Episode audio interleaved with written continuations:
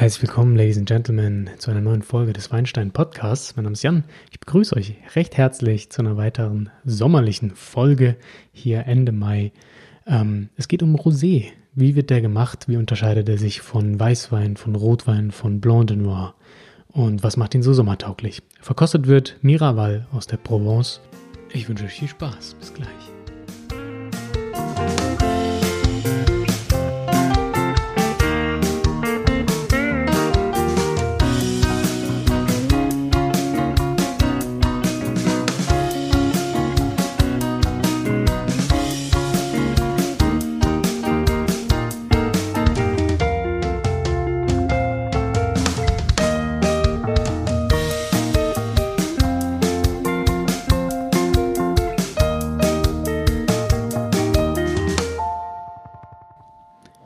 Yo, grundsätzlich unterscheidet sich Rosé gar nicht mal so doll vom Rotwein in der Herstellung. Ähm, es gibt einen kleinen Unterschied, sonst ist es relativ ähnlich. Äh, wir gehen den ganzen Prozess jetzt mal durch, denn ich glaube, ich habe bisher in keiner Folge erklärt, wie denn Rotwein gemacht wird überhaupt. Ähm, daher kriegt ihr hier auch ein paar Fakten zu, nicht, dass es nachher heißt, ähm, ja, du sagst, das ist eigentlich wie beim Rotwein, wie macht man denn Rotwein? So gehen wir den ganzen Prozess mal kurz durch, also eine kleine Lehr- Veranstaltung hier. Ähm, aber so soll der Podcast ja auch zum Teil sein. Ähm, genau. Letztendlich gelangt die Farbe durch Extraktion von Farbstoff ähm, aus der Bärenhaut in den Wein. Also die Bärenhaut wird gepresst oder auf der Bärenhaut wird der Wein ähm, mazeriert, nennt man das, sodass äh, Farbstoff und Tannin rauskommt. Ähm, wenn man das nicht macht und den Wein einfach nur abpresst, wie beim Weißwein, hat man Blanc de Noir. Ähm, eine ähnliche Situation gibt es auch beim Rosé, aber dazu später mehr. Ähm, Rotwein generell hat einfach mehrere Schritte als die Weißweinbereitung, da wir eben Farbstoff wollen und Tannine wollen, was beim Weißwein meistens nicht gewollt ist. Der erste Prozess ist das Entrappen und Mahlen der Trauben. Das heißt, ähm, die Trauben werden ähm, von ihrem Gerüst quasi entfernt, beziehungsweise die Beeren werden vom Traubengerüst entfernt. Und dann kommt es schon zur Kaltmazeration, muss nicht unbedingt gemacht werden, machen aber einige Winzer, wenn man vorher schon bei niedriger Temperatur, nämlich ähm, diese leicht angequetschten, also das Mahlen ist einfach ein anderer, anderer Begriff für, dass die Beeren angequetscht werden. Ähm, somit kommt der Saft schon ein bisschen aus der Beere raus und die Farbe kann extrahiert werden und auch ein bisschen Aroma. Das ist bei niedriger Temperatur ganz spannend, denn ähm, hier lösen sich dann doch mehr fruchtige Aromen raus, noch nicht so viel Tannin. Das braucht nämlich ein paar Grad mehr und auch Alkohol. Ähm, das wäre so der zweite Schritt schon.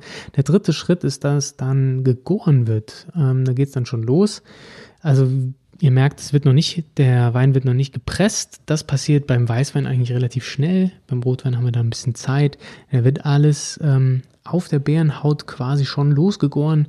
Zwischen 20 und 32 Grad, je nachdem, welche Ergebnisse man wünscht. Mehr als 35 Grad hat man dabei nichts und stirbt nämlich die Hefe und dann ist es schnell Schluss mit der Gärung.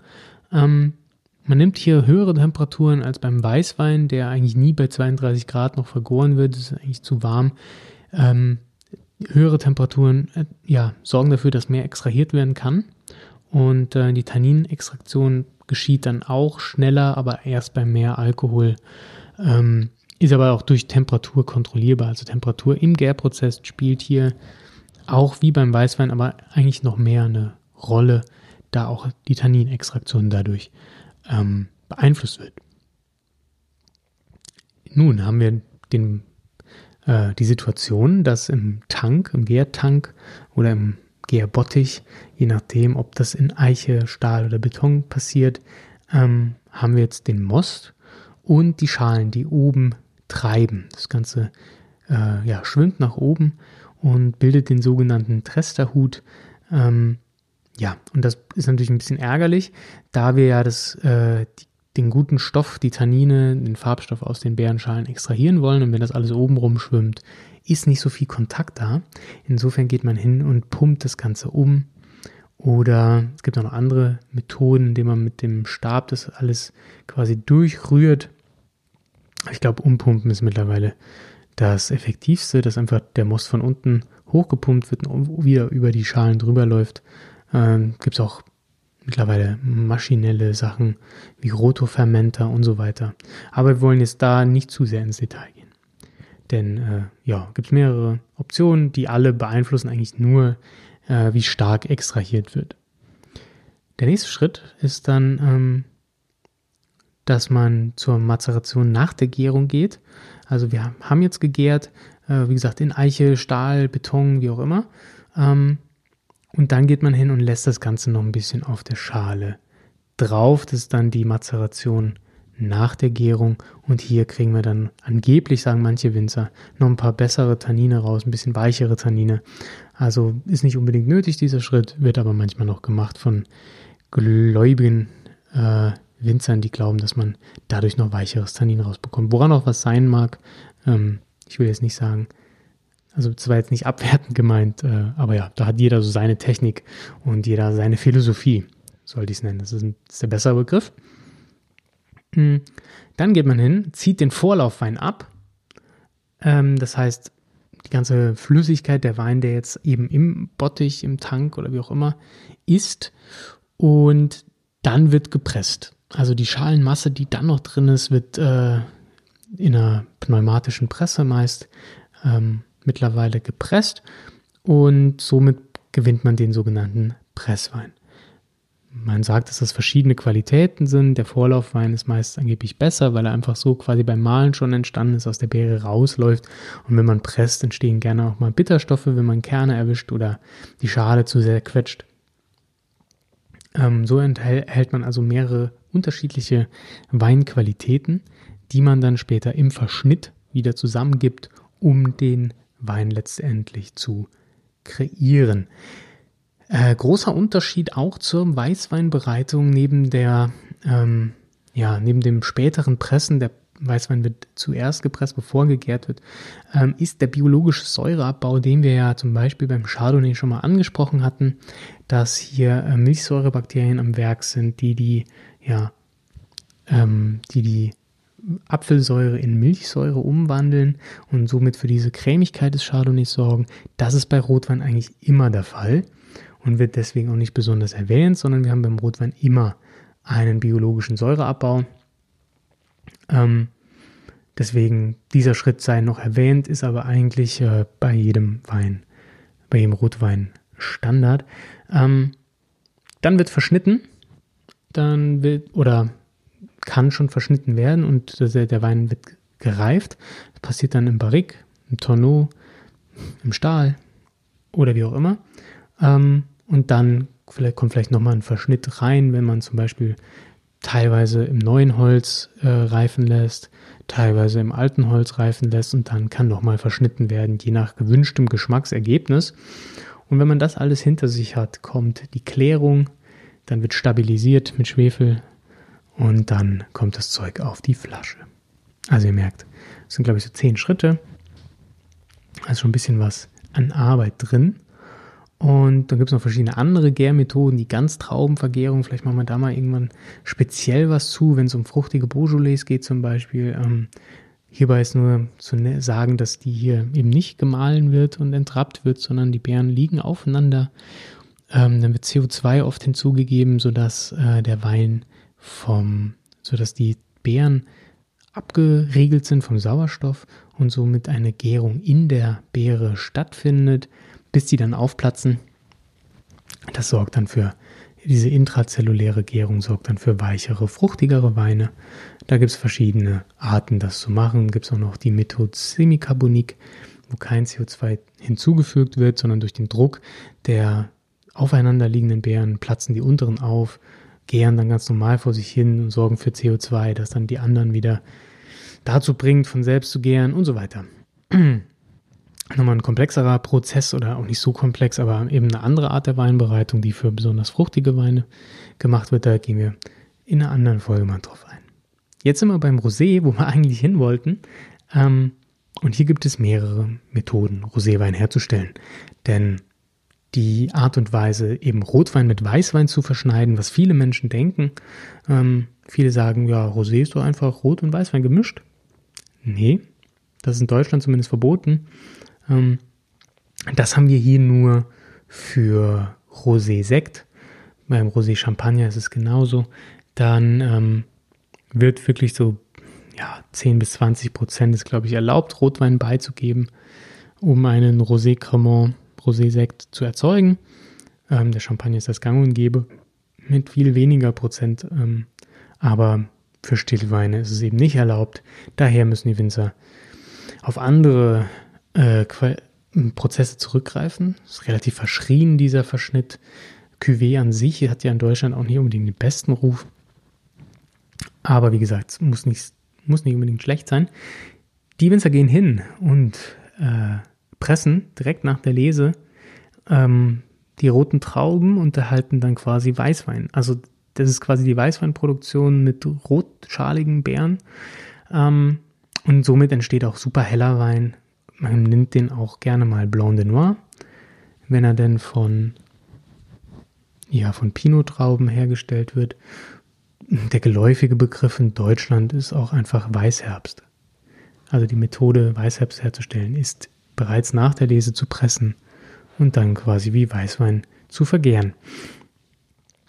Andere Option ist, äh, dass man nur eine ganz kurze Gärung auf der Schale macht oder nur eine ganz kurze Mazeration vor der Gärung und dann den äh, Most abpumpt und weiter vergärt, sodass nur ganz wenig Farbe von der Schale in den Wein gelangt. Und eine weitere Methode, die man auch gerne auf der Flasche stehen sieht, die, ihr vielleicht auch schon mal gehört habt, ist Senier. Ähm, hier wird nach einem halben Tag bis zwei Tagen etwa 10 bis 15 Prozent des Rotweinmostes, also bei einer ganz normalen Rotweinproduktion, abgezogen und als Roséwein gefüllt. Das heißt, der Wein hatte noch nicht so viel Zeit auf der Schale, hat noch nicht so viel extrahiert, ist also noch relativ hell und wird dann eben abgezogen und als Roséwein abgefüllt. Ähm, hat also keine Pressung erlitten, in Anführungszeichen, wenig Tannin, super weich und ist quasi der Saft, der von alleine aus den Trauben rausläuft. Deswegen sagt man auch, dass diese Methode besonders hohe Qualität hervorbringt, da der Wein sehr schonend gewonnen wird ähm, und ist deswegen meistens auch ein bisschen kostspieliger. Und dann geht man gerne auch hin und äh, nimmt dann den Rotwein wieder, der dann übrig bleibt, also nach nachdem der Senier abgezogen wird, ist dann meistens auch ein bisschen kräftigerer Wein, weil das Verhältnis zwischen Most und Schalen ähm, sich geändert hat und so gerne kräftige Rotweine entstehen können. Also durchaus ein bewusster Prozess, der kräftigere Rotweine hervorbringt und tollen Rosé.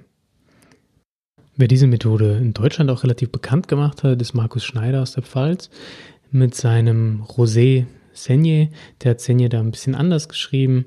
Ähm, aber er verwendet genau dieses Verfahren und bringt einen hervorragenden Rosé hervor, der hier auf meiner Liste als Tipp definitiv auch draufsteht. Also wenn ihr einen guten ja, Rosé aus Deutschland trinken wollt, ähm, hier mal zuschlagen, absolute Empfehlung. Weiterhin aus Deutschland ähm, kann man eigentlich alles trinken, vom Spätburgunder, ist so die beliebteste Sorte, um Rosé her herzustellen. Sorgt für sehr fruchtige Weine. Ähm, von Lea Metzger kann man den Pink auch sehr gut trinken, den es bei Edeka gibt. Der war ja auch schon mal gefeatured hier in einer Podcast-Folge, als es um Edeka ging. Meiner Meinung nach auch ein super Preis-Leistungs-Verhältnis. Aber kommen wir mal zu der, ja, was heißt Creme de la Creme, ist vielleicht der falsche Ausdruck, aber zu den, zu den Weinen, äh, Roséweinen, die internationalen Ruf haben, da haben wir natürlich die Côte Provence, das ist quasi die Region in Frankreich in der alten Welt, die für Rosé bekannt ist. In der Provence auch ziemlich heiß, ähm, was dafür sorgt, dass ja, Rotwein einfach nicht so viel getrunken wird und dann ist man dazu, über, über, dazu übergegangen, eben auch Rosé zu trinken. Und an der Côte Provence natürlich die Region, die AOC, Tabelle, Klassiker, sehr bekannt, angeblich die besten Roséweine Frankreichs oder sogar der Welt. Ähm, hat also schon immer einen wirklich einen sehr guten Ruf. Ähm, sieht man auch gerne an dem Tee äh, in der Flaschenprägung auf manchen, auf manchen Flaschen. Ähm, findet sich eigentlich zwischen Nimes und äh, Châteauneuf-du-Pape schon sehr lange eine AOC, seit 1936. Ähm, ja, von den Böden her ist es wirklich auch was ganz Besonderes und es Ähm, ist sehr beeindruckend, bringt also wirklich tolle Weine hervor. Ähm, wir haben hier viele Schwemmböden, die von der Rhone stammen, als die äh, ja noch ein bisschen höher lag durch die ähm, ja, Geschichte hat sich das natürlich geändert über die Jahrtausende und Abertausende. Und somit ähm, ist die Rhone jetzt ein bisschen tiefer, hat aber auf dem Land drumherum einiges an Sedimenten hinterlassen, was für diese spezielle Terroirtypizität spricht. Ähm, beispielhaft könnte man hier erwähnen, äh, dass wir hier im Westen eher ja, Les Mergel-Gemisch haben, während im Süden Lehmschichten dominieren. Hier kriegt man auch wirklich viel Ertrag raus. Manche ähm, Bereiche des Gebiets sind nicht so ertragreich, ähm, sind also, die, ja, die trocknen einfach nicht so im Süden durch die Lehmschicht, bringt sehr fruchtige Weine hervor, äh, während im Norden sandigere Böden sind und im Osten eher Schwemmböden. Ja, das ist Tavel, eine Region, die äh, ja, sehr beliebt ist für Rosé-Trinker, die hervorragende und elegante Rosés mit sich bringt und ähm, absolut eine Empfehlung wert ist. Nichtsdestotrotz gibt es auch Alternativen dazu, nämlich Lirac, und das ist gar nicht mal so weit, das ist quasi die angrenzende Region. Und wie so oft auch zum Beispiel bei Chateauneuf du Pape, können die angrenzenden Regionen ähnlich tolle Weine hervorbringen zu einem viel schmaleren Preis. Sollte man also auschecken, wenn man jetzt nicht so viel für ein Rosé, den man meistens ja doch im Sommer irgendwie beim Essen oder beim Grillen trinkt, ähm, und nicht so viel Zeit dafür opfert, dann kann man doch mal nach Lira gucken und dort einen Wein hernehmen. Äh, die Rosés sind übrigens in Tavel aus Grenache und Cinsault, hergestellt zwischen 15 und 60 Prozent. Die weiteren Anteile sind dann meistens Syrah, Mourvèdre, Claret Blanche und so weiter. Jo, Deutschland habe ich schon kurz erwähnt. Ähm, weiterhin gibt es in jeder Weinbauregion irgendwelche Rosés. Ich würde aber sagen, so gerade Côte de Provence ist das, was so ja das Nonplusultra ist. Und wir hier mit unseren Spätburgundern Weißherbsten können auch ganz hervorragenden Wein herstellen. Rosé meiner Meinung nach kann man immer trinken, das ganze Jahr über. Es kommt einfach darauf an, was man möchte. Es eignet sich gerade zu Gerichten, die ähm, ja eine schöne Frucht vertragen können. Das können auch ruhig mal Desserts sein, irgendwas mit Obst oder so. Das kann auch ein bisschen dunklerer Fisch sein, ein bisschen was mit Lachs oder so. Das kann diese ja leicht tanninhaltigen, fruchtigen Weine gut ab. Ähm, also alles, wo vielleicht ein Weißwein dann nicht genügend rotes Aroma rüberbringt, eignet sich so ein Rosé dann schon. Im Sommer ist es einfach schön, weil man ja meistens doch keinen Rotwein trinken möchte und vielleicht ein bisschen Abwechslung zum Weißwein braucht. Es gibt ja auch viele Menschen, die trinken gar keinen Weißwein, die wollen diese Beerenfrucht und da ist ein Rosé doch eine schöne, leichte Alternative. Wir trinken heute den äh, Rosé vom Chateau Miraval. Das Ganze ist ähm, ja, bekannt geworden durch Angelina Jolie und Brad Pitt, die äh, diesen Wein herstellen, zusammen mit der Familie Perrin, die das gut leiten. Liegt in der Côte de Provence auf 350 Meter Höhen. Äh, wir haben hier Steinterrassen, Lehm, Sandstein, große Temperaturschwankungen in der Nacht, was hier immer für gute Weine meistens sorgt, die eine schöne ja einen schönen Ausgleich zwischen äh, Extrakt und zwischen Säure haben. Äh, das habt ihr schon mitbekommen, das habe ich schon mehrmals im Podcast erwähnt, dass diese Schwankungen sehr interessant sein können. Ähm, die haben drin in ihrem Wein Sanso, Grenache und Roll. Äh, dazu ist noch ein bisschen Syrah dabei, der durch Senier dann ähm, hergestellt wird, durch die, durch die Senier-Methode, die ich vorhin erwähnt habe. Der Wein an sich ist zu 95 Prozent im Stahl ausgebaut und zu 5% dann im Eichenholz mit Batonnage, also durch Rühren wird hier nochmal die äh, BSA vorangetrieben. Zum Jahrgang kann man sagen, 2018 war ziemlich gut ähm, in vielen Regionen, nicht überall so toll wie in Deutschland. Wir hatten sehr früh den Regen schon, aber dann kam ein warmer, knackiger Sommer. Deswegen kann man sich hier viel Frucht versprechen, ziemlich vollmundige Weine. Ähm, und die Ernte lief auch problemlos. Deswegen sind wir jetzt mal gespannt, was das Zeug so kann. Äh, wenn ihr ja den Wein kaufen wollt, müsst ihr mal gucken im Netz oder im Supermarkt. Den gibt es mittlerweile überall. Der ist ja wirklich sehr beliebt geworden durch die beiden Promis, die ihn vermarkten. Wir haben das äh, auf Ibiza in irgendwelchen angesagten Szeneclubs steht das Zeug überall rum. Sieht auch wirklich schick aus vom Design her, kann man nicht meckern. Die Farbe ist schön Lachsfarben, wunderbar. Also ist ein tolles Produkt zum Anschauen allein schon, was natürlich auch den Absatz immens in die Höhe treibt. Ähm, nicht verwechseln mit dem mit dem äh, Miraval Studio, der jetzt rauskommt oder kam. Ähm, das ist der ganz neue. Der ist nicht in dieser bauchigen, runden Flasche, sondern in einer schmalen äh, Flasche hergestellt und unterscheidet sich auch im Preis ein bisschen, ist ein bisschen günstiger. Der Studio ist, äh, also auf dem Weingut Miraval ist ein Musikstudio, ein Jazzmusikstudio, ähm, das sehr bekannt ist und dort, äh, ja, herrscht ein anderer Vibe angeblich. Das ist alles ein bisschen, ja, was heißt lockerer, ein bisschen arziger. Und äh, der hat auch dazu, ja, das hat dazu geführt, dass sie sagten, okay, wir bringen noch einen anderen Rosé raus, der eben diesen Vibe transportieren soll. Das ist dann der Miraval Studio. Ich äh, verkoste hier aber den Klassiker, den ganz normalen, 15 Euro teuren, wenn man einen guten Preis findet, ähm, Miraval Rosé 2018. Also, hier kommt die Verkostungsnotiz.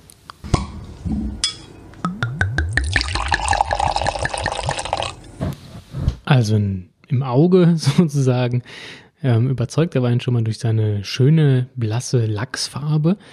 Sieht super aus in der Flasche wie im Glas. Ähm, ja, das ist nicht kräftig pink, das ist einfach schön Lachs. Sieht sehr ansprechend aus und verspricht einen ja, eleganten Rosé, auch wenn man von der Farbe natürlich nicht immer auf den Wein schließen kann. Riechen wir mal rein.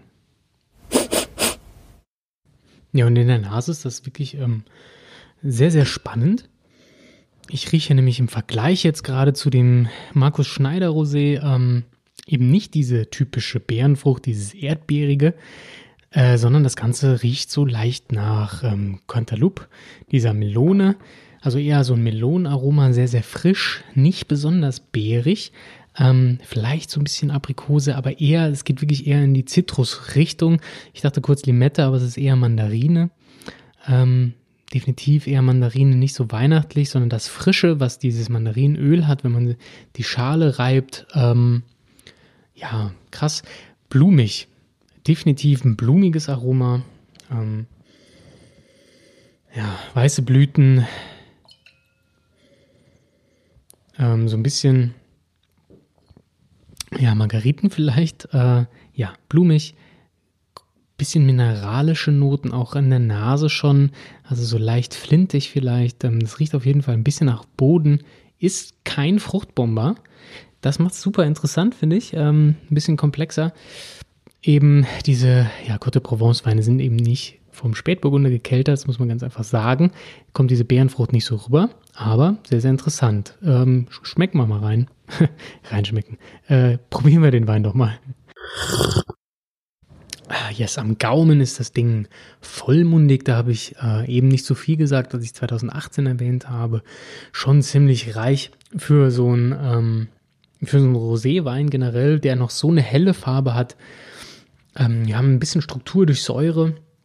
Tannin ist dann nicht viel drin, aber das ist sehr strukturiert. Das ist, ähm, ist knackig am Gaumen. Ähm, wir haben eine leichte Mineralität hier drin von den Böden.